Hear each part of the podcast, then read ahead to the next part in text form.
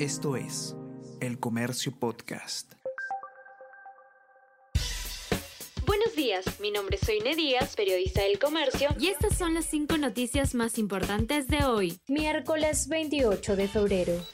La corrupción generó más de 24 mil millones de soles de perjuicio en el 2023. El 49% del total corresponde a la instancia nacional, ejecutivo, legislativo, judicial y otros entes, 31% a los gobiernos regionales y 19% a las municipalidades. Fondos robados superan al presupuesto destinado a educación. El contralor Nelson Schack anunció un mega operativo a consultorías en marzo. Directores de Petroperú mienten al Consejo de Ministros, señala ministro de Economía y Finanzas.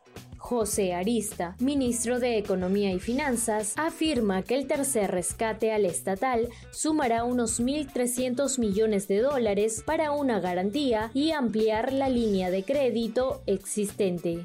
Marco Falconi jura como miembro de la Junta Nacional de Justicia. El abogado entra a la Junta Nacional de Justicia en medio de la crisis que sufre la institución. El Congreso definirá hoy cuándo evaluará inhabilitación de seis magistrados.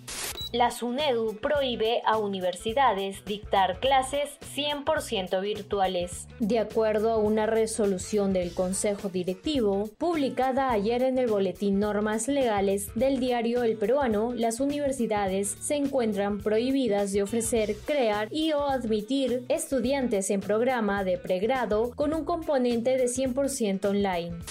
Es un honor estar en Trujillo, señala Paolo Guerrero. El depredador fue presentado ayer como jugador de la Universidad César Vallejo en la ciudad norteña. Podría debutar este sábado ante Cusco FC. Esto es El Comercio Podcast.